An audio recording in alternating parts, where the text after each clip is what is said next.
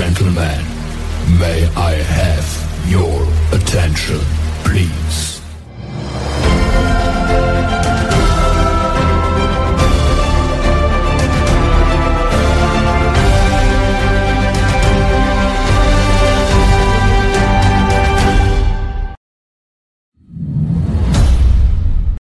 تحية فنية إبداعية لكل مشاهدي قناة لودي جي TV ومستمعي لودي جي راديو مرحبا بكم بين أحضان برنامجكم Rendez-vous des artistes وكنشكروا كل المتتبعين على التفاعل الإيجابي وعلى التشجيع المتواصل للبرنامج. موعد اليوم مع فنان يلقبونه بسفير العيطة الجبلية بحيث استطاع أنه يخرج هذا الموروث الفني الغني من حلته المحلية إلى الوطنية ثم العالمية بفضل طموحه واجتهاده الفني. نستقبل اليوم ببلاطو Rendez-vous des artistes سفير العيطة الجبلية الفنان المتألق عبدو الوزاني تفكرت أيام زمان قاع البيبان محلولة كنا حباب ماشي جيران دابا ولات الناس مشغولة. نسينا حق الجار شحال لعبنا بباب الدار. كنا خوت وصحاب ما كانش الكذوب والغدار فكرت أيام زمان قاع البيبان محلولة كنا حباب ماشي جيران دابا ولات الناس مشغولة. نسينا حق الجار شحال لعبنا بباب الدار. كنا خوت وصحاب ما كانش الكذوب والغدار وعلاش؟ نسيتو الماضي ما غنساش. خوتي وصحابي وعلاش؟ نسيتو الماضي ما غنساش. خوتي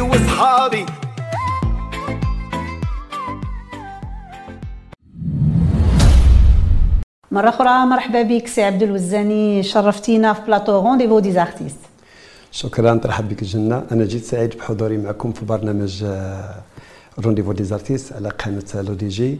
الصراحة تبارك الله عليكم والله يحفظكم والله ينصركم. بارك الله فيك. آه، سي عبدو شفنا في الأول مقطع من آخر الإصدارات الفنية ديالك.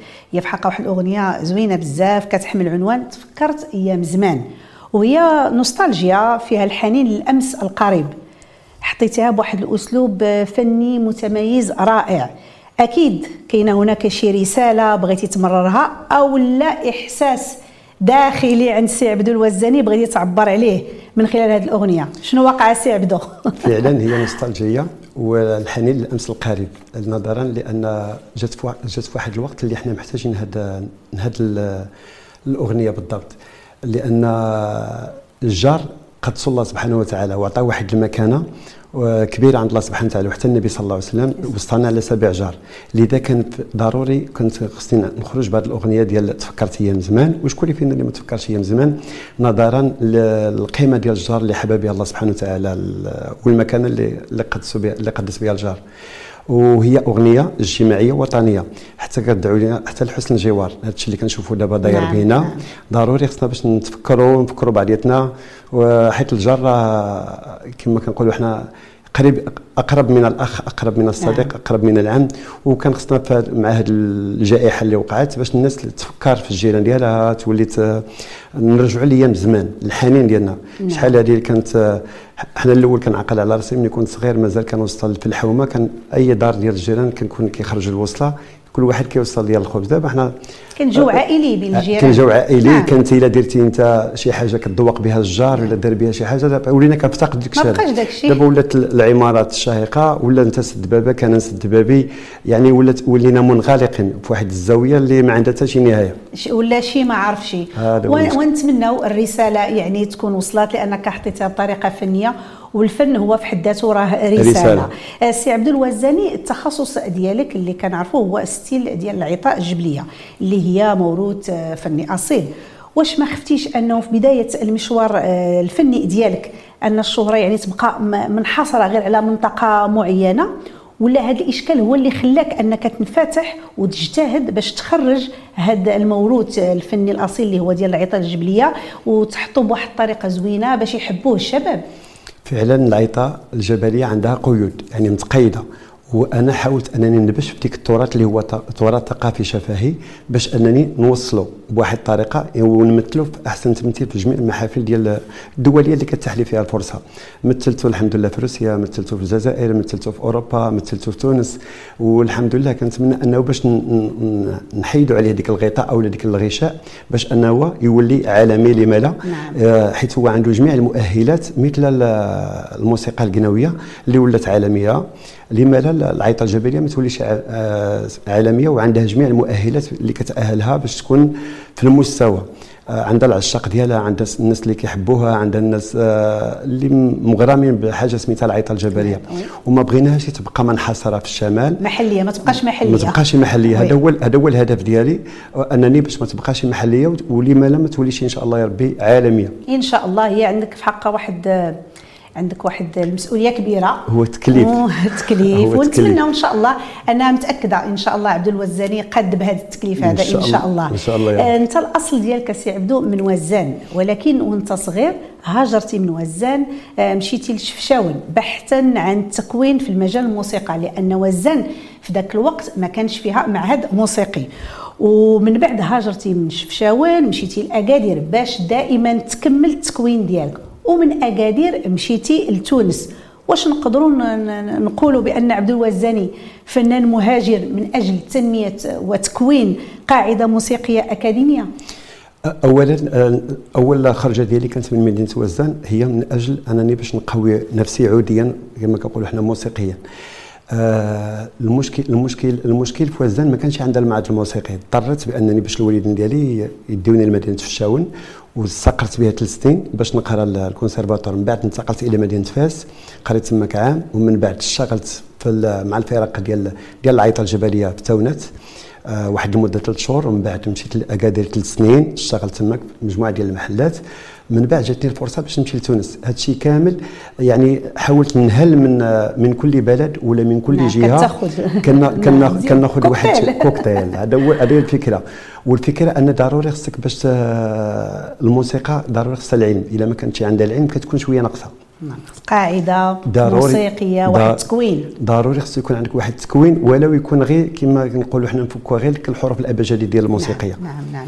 طيب أكيد. ونقدروا نقولوا بأن يعني الموسيقى والغناء كيستحقوا هذا العناء من الفنان. بطبيعة الحال كيستحقوا هذا العناء. علاش؟ لأن حيت آه، كما كتعرف حنا حنايا الموسيقى بحال بحال المطبخ.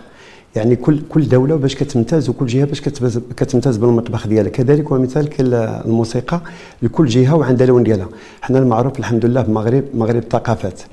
آه مج- المغرب ثقافات ما تسماش عبثي أو لا جا داك الشيء غير هكاك.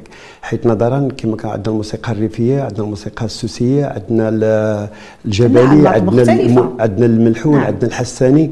فاش ملي كتجمع هذا الشيء هذا إلا جيتي باش أن هادو هادو كيتسموا مدارس. هادو هما المدارس الحقيقية ديال ديال المدرسة ديال الموسيقى.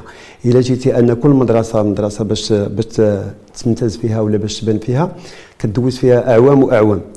يعني باش أنك تقدر تقدر باش تعطي في, واحد الستيل معين. والموسيقى إلى أنا الحمد لله هذا الشيء هذا فاش هذه الجولة ديالي يعني حاولت نستفد من بزاف ديال هذه الموسيقى باش أنني نقدر نخرج بعبد الوزن. جميل جميل جدا. اللي كنعرفوا بأن كاين بعض الشباب يعني يلاه بداو في المجال الفني وتيحاولوا يعني يحترفوا الميدان وه- وهما كنلقاو أنهم ما خاسرينش على راسهم حتى عام ولا عامين من السولفيج أو التكوين الموسيقي غير باش يعرفوا ابجديات الموسيقى. وتيقول لك أنا فنان موسيقي شنو هي الرسالة ديال عبدو الوزاني اللي توجهها لهاد الفنانين الشباب عبر الكاميرا ديالك؟ آه، الموسيقى هي هبة ربانية من عند الله سبحانه وتعالى حيت هذا الشيء هذا ما كيتوردش. هذا الشيء هذاك الله سبحانه كيعطيه اللي كيعطيه شي صوت كيعطيه ولا كيعطيه شي إحساس في الايقاع كيعطيه له. غير هي ما فيها باس أنه لو اجتمع اجتمعت الهبة الربانية والعلم غيكون آه، أفضل.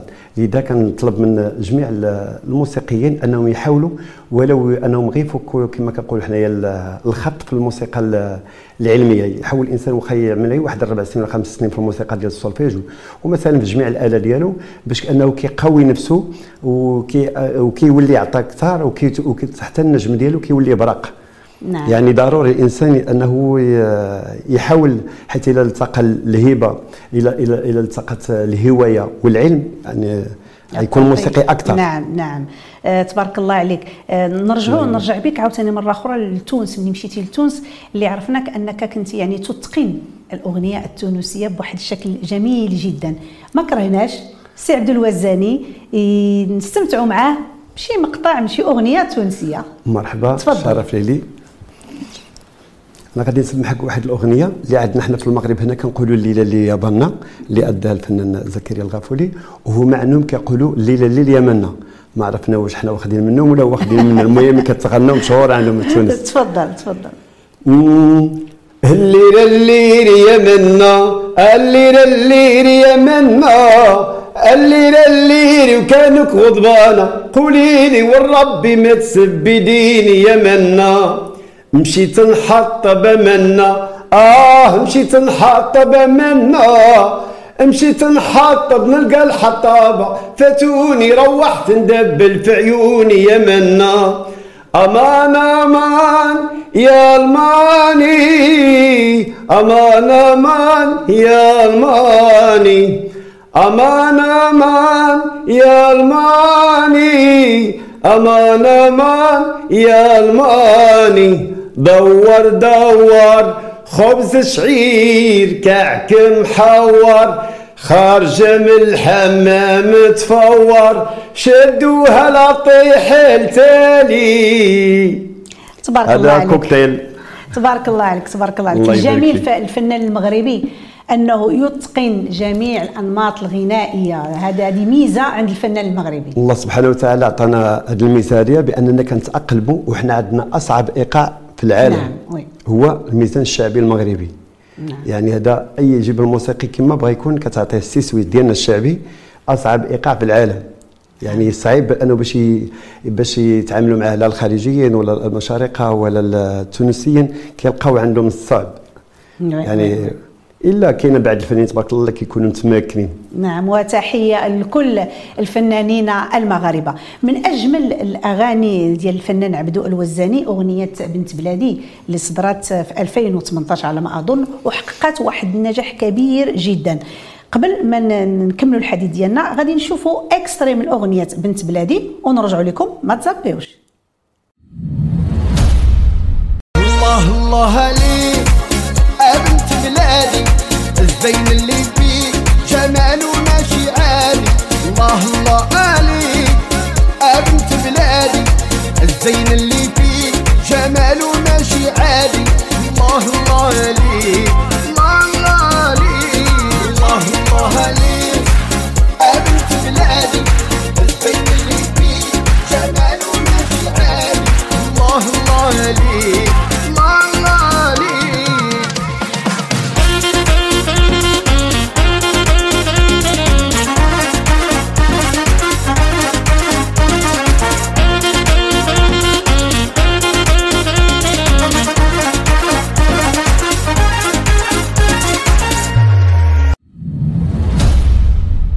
سلام أغنية رائعة وجميلة كتغنى بالمرأة المغربية.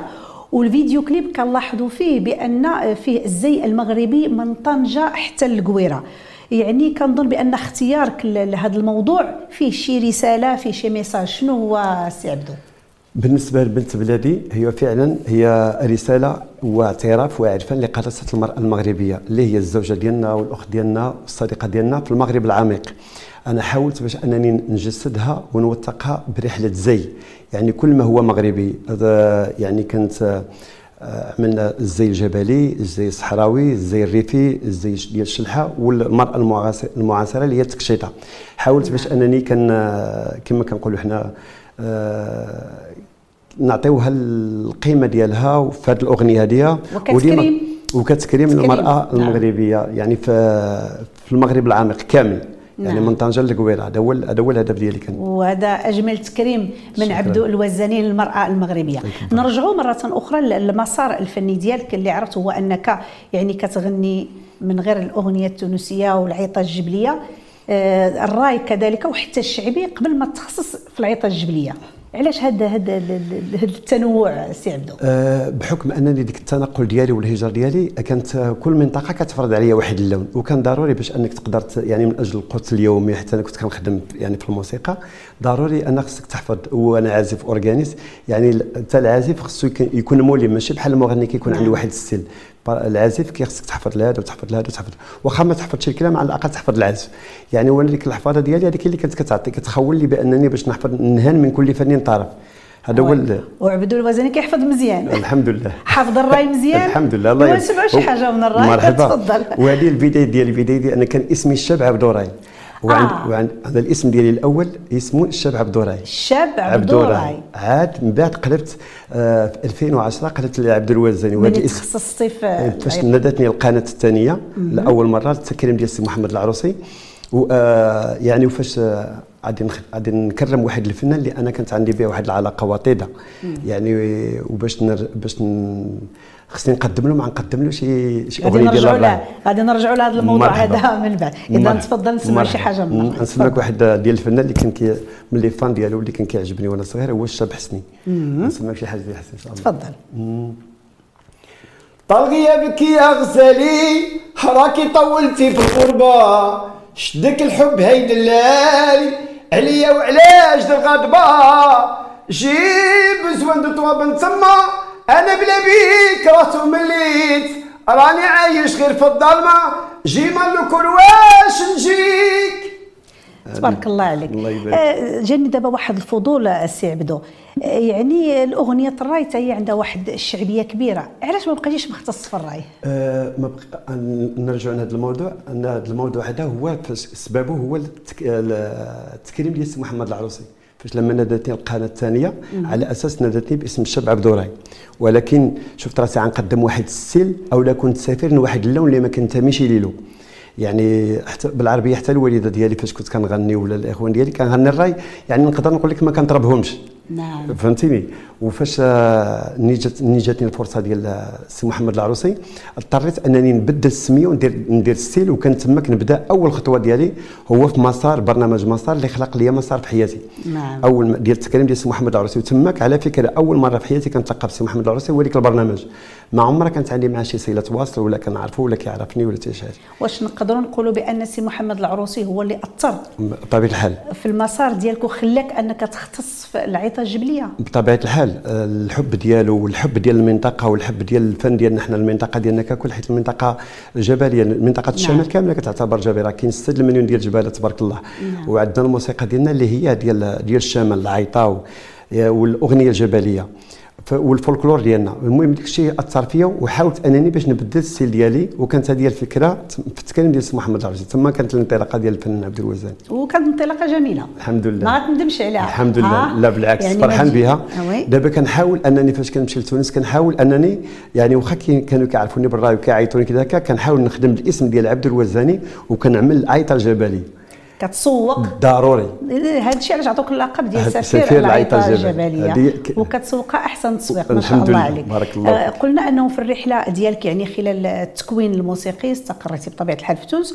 واللي عرفت أنك كنت يعني كتغني تما كالراي والتوانسه اكتشفوا جمال فن الراي عن طريق آه، نعم. عبدو الوزاني. وهذا الشيء هو اللي فتح لك الطريق أنك تشارك في يعني في أكبر المهرجانات العربية اللي هو مهرجان قرطاج. كيفاش كانت هذه التجربة؟ أنا أول مهرجان ديالي في حياتي هو مهرجان قرطاج.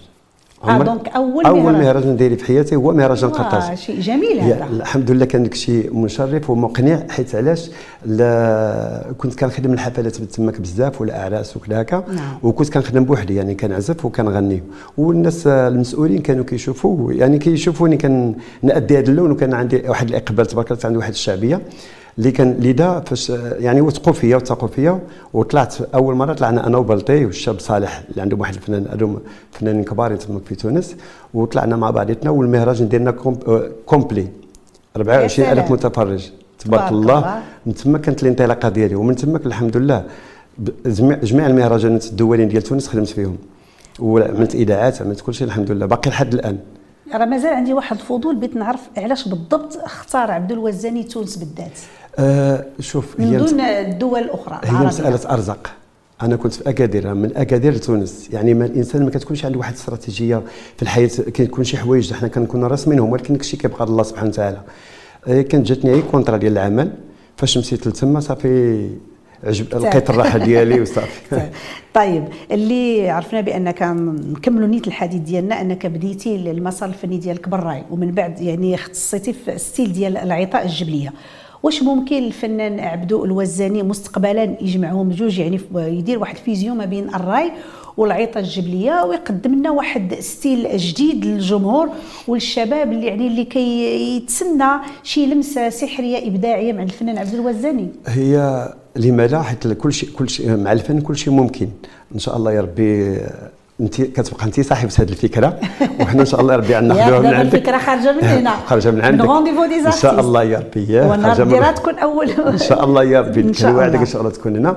حيث لما لا مادام أنني يعني الحمد لله كنأدي العيطه الجبلية وكنأدي أغنية الرأي لما لا إن شاء الله ربي نحاول أنني نبلور هذه الفكرة ونعطيها حقها ونعطيها الحجم ديالها وإن شاء الله ربي المنتوج ديالها يكون يخرج من الرونديفو دي إن شاء الله. إن شاء الله. إن شاء الله. الأكثرية الأعمال الفنية ديالك عبدو الوزاني آه عندك أعمال كثيرة بزاف لأن أعمال كثيرة ما شاء الله ولكن ما مصورش بالفيديو كليب. فيديو كليب قليل علاش؟ أنا عندي تقريبا عندي واحد ثلاثة ديال الألبوم ديالي البيلي ديالي في حياتي عندي في تونس. ما عمرهم وصلوا للمغرب هنا. آه. يعني أول ما بديت بديت يعني كما قلت لك الانطلاقة ديالي كانت في تونس. يعني أنا خدمت تماك وعاد دخلت المغرب وعندي دابا مجموعة ديال عندي كاين الكليبات اللي مصورين ومازال ما خرجتهمش يعني نخرجهم في القريب وكاينة فعلا مجموعة مجموعة ديال الأعمال اللي مازال انني ما ما صورتهمش. كان إن شاء الله يا ربي مع تمر هذه الجائحة على خير وبخير إن شاء الله. ونصوروهم والإنتاج ديال عبد الوزاني دائما. دابا ما بقاش من غير الإنتاج ديال الفنان. لأننا ما يعني تقريبا نقدروا نقولوا بأن شركات الإنتاج شبه منعدمه عندنا. دابا الفنان خصو يضارب على راسو وينتج راسو أنا واحد من الناس كان كان عندي شركة ديال الإنتاج. أنا كنت ننتج هنا واحد الألبوم سميتو راي أكاديمي. أول ما دخلت من المغرب كانت عندي اللي كان فيه مجموعة ديال الفنانين كانت فيه الساتية كان فيه عادل الميلودي سعيد مسكير آه شابة جنات كان آه شابة حنان آه وكان إبراهيم بركات يعني والعبد لله ورحل الوزاني. وكنا عملنا هذا عملت هذه الشراكة أنا ورحل الوزاني وإبراهيم بركات. هذه شركة كنا عملنا بثلاثة. ولكن المشكل ديالنا واخا نتج من بعدها ونتج ونتج المشكل ديال الإنتاج هو ولا البيرات ما كاينش واحد التقنين هذا هو أنت كتعمل الريبرتوار ديالك كيجي واحد في يوسف بي كيجمع لك الريبرتوار ديال حياتك ويهزك آه يعني ما عندك في ما عندك فيه تلحق. وحنا ما عندناش التقنين. ما كاينش التقنين. دابا ممكن أنه باليوتيوب ولا التقنين أكثر من كاينة بالسيدي. نعم. حيت دابا كتخدم باليوتيوب كتحطو كتحفظو يعني كيكون شوية مأمن. لا محمي صراحة. نعم نعم. محمي واخا سي عبدو. نسمعوا شي حاجة من العيطه الجبلية؟ مرحبا. تفضل. مرحبا. وبسم الله دخلنا لهاد الدار. عمرا يا ربي بالمال والرجال ويكونوا قاريين القرآن. هكذا يا ربي وأنا حبيت. وهذا الدار بركة مسعودة خرجوا منا طلبة والعلماء. طالبين من الله الصحة والسلامة. هكذا يا ربي وأنا حبيت. تبارك الله عليك. هذه الأغنية ديال سي محمد العروسي. اييه وعزيز على قلبي بزاف وكيعجبني في أي برنامج ولا في أي سهرة في أي ديما كنفتتح بها. لأن فاتحة خير. فاتحة خير. الحمد لله. آه، شنو هما العقبات اللي واجه اللي واجهها عبد الوزاني في المسار الفني ديالو؟ آه، العقبات آه، اللي وجدت واجهتها بالعيطة الجبلية. يعني في الستيل ديال العيطة الجبلية. الستيل ديال العيطة الجبلية عنده عنده المنصات ديالو أو البرامج ديالو قلال محصورة. يعني محصورة. أنا كنحاول باش أنني نبلور عبد الوزاني باش ناخذ معايا العيطة الجبلية. نعم. يعني كنحاول ضروري باش ننفتح للستيل الجداد مثلا أغاني شبابية والاغاني الراي والاغاني الريفيه والاغاني الشلحه يعني كنحاول باش نعمل من كل فن طرف ولا الأغاني ديال التونسيه آه، باش أنني نسوق معايا العيطة الجبلية حيت باش مثلا عندنا بزاف حنا نقدر نقول لك آه، في المسار ديالي كامل نقدر نقول لك عملت مهرجان واحد في الجهة ديال الشرق عملت واحد في طنطان آه. يعني يعني مازال ما كنوصلوش لتماك مثلا عندنا فوس داخل فوس عندنا المشكل داخل المغرب. يعني موازين عمري ما طلعت فيها انايا بالعيطة الجبلية. يعني اللي متصب انت مهرجان كبير تبارك الله مهرجان موازين مهرجان الثقافه وما تصبش فيه العيطة الجبلية حاضره يعني, يعني كيفاش غادي يعني نسوقوا حنايا؟ كيفاش غادي نسوقوا حنا التراث. ديالنا؟ آه، وكيفاش آه، غادي نصوروا هاد الثقافات ديالنا حنايا؟ يعني مازال عندنا حنا شي شوية مازال عندنا شوية ديال الالتفات لهذا الستيل هذا ديال العيطة الجبلية. سي عبدو واش واخد حقك اعلاميا؟ آه، الحمد لله نقدر نقول لك الحمد لله ولكن آه، مازال كنطمعوا. حنا الإنسان آه، الإنسان شوية كيطمع شوية أكثر. آه، ولكن نتمنى إن شاء الله يا ربي. المهم نقدر. نقول لك الحمد لله حنا غادي أنا غادي غادي على خطى ثابتة. يعني ما ما كنزربش. شوية بشوية. والإنسان كيق- كما كيقولوا حنايا ال- الملح كيبطى نعم. يعني آه، الحمد لله الحمد لله اللي كنلاحظوا بأن أغلب الفنانين يعني كيحاولوا يستقروا ما بين الرباط والدار البيضاء كذا. باش يكونوا قرابين من مجموع ولكن اللي لاحظ أن عبد الوزاني مستقر في طنجة. في طنجة، يا. يعني علاش ما ما, ما جاتكش هذه الفكرة هذه؟ والصراحة شوف هو الحضور الحضور ديال الفنان اذا كان عنده الحضور ديالو واخا يكون ساكن حتى في الصحراء راه حاضر يعني الحضور ماشي مشكل حتى اليوم الحمد لله التي جي في كاين الطياره كاين الطوموبيل كاين يعني مرة الإنسان- جيتي في. يعني الحمد الحمد لله يعني كاين كاين الإنسان باش تربح الوقت. المشكل هما في البرامج المشكل هما في, في الإعلام المشكل هو في التسويق المشكل هو في المنصات المشكل هو في في المهرجانات. يعني المديرين ديال المهرجان ملي كيحط واحد ال conducteur ديالو خصو ينوع. ينوع. يعني ينوع ويحاول أنه تكون عنده أنه باش يبرز هذه الثقافة. يعني ما يكونش واحد الربح مادي. حيت حنا الأغلبية راه كنخدموا هادشي راه ما كاينش واحد الربح مادي. إلا جينا نحسبوها بالربح راه غنتوبوا oui. لأن surtout دابا على هذه القضية اللي قلتي لأن كنلقاو دابا مهرجان دولي كبير يعني راه كيسوق يعني الفن المغربي بالانماط ديالو كاملة. يعني حبذا يعني بحال دابا هكا يكون مثلا مهرجان موازين نوعوا فيه. يعني لأن نسبه المشاهد الموازين راه ما كاينش اللي ما كيشوفش مهرجان موازين يعني من غادي يشوفوا العيطه الجبلية إحنا سوقناها. ما يعطيك الصحة. آه إحنا سوقناها. غير هو غير هو كاين أنا آه، ربما آه، المديرين المهرجان كي كي يفتقدون هذا ربما هذا المصطلح اللي غنقول لك هو أنه آه، فاش كيدير مثلا الغيطة والطبل هذاك راه فولكلور. معلوم. وفاش كدير الحصادة راه فولكلور. وفاش كدير الفرقة الموسيقية راه عيطة. هذيك هي الفرقة ديال العيطة. كاينة العيطة وكاينة الأغنية الجبلية. راه عندنا اربعه ديال الستيلات هكا. ديال يعني ماشي كدير انت الغيطة العيطة آه، الغيطة والطبال وكتقول أنا درت درت آه، داك الشيء ديال التصوير لا هذاك فولكلور. ومني كدير آه، الحصادة راه فولكلور. فهمتي. يعني ولكن هما ملي كدير العيطة تقدر تجمع هادشي كامل تجمعو كامل. مع نعم. بعضياته يعني كيمشي pack. يعني. يعني كيمشي هكا تقدر تسوقه أكثر. نعم. يعني يكون عنده آه، شهرة أكثر ويكون عنده إقبال أكثر وجاذبية أكثر. يعني الإنسان يحاول يعرف كيفاش أنه يسوق يسوق. والله إلا في الحقيقة ال- في هذا اللقاء هذا استفدت مجموعة ديال الحوايج. من عندك سي عبد الوزاني. آه، مرة أخرى كنشكرك بزاف يعني على تلبية الدعوة وتحملتي السفر وجيتي من طنجة. بارك الله فيك. قبل ما نختموا بغينا كلمة للجمهور ديالك. الكاميرا قدامك. كنشكر برنامج رونديفو اللي تحت لي الفرصة أنني باش نتواصل مع الجمهور ديالي داخل وخارج أرض الوطن ومع المغاربة ككل. وكنتمنى أنني إن شاء الله ربي كنت ضيف خفيف آه، على قلبكم. وكنتمنى إن شاء الله ربي نجدد آه، اللقاء معكم عما قريب إن شاء الله. شكرا. شكرا سي عبدو تبارك الله عليك وكنتمناو لك مسيرة فنية موفقة إن شاء الله. شكرا للنعيمه مشاهدي قناة LODJ TV ومستمعي LODJ Radio كنشكركم مرة أخرى على حسن المتابعة. لكم مني ومن طاقم البرنامج أجمل التحايا تبارك الله عليكم. Ladies and gentlemen, may I have your attention, please?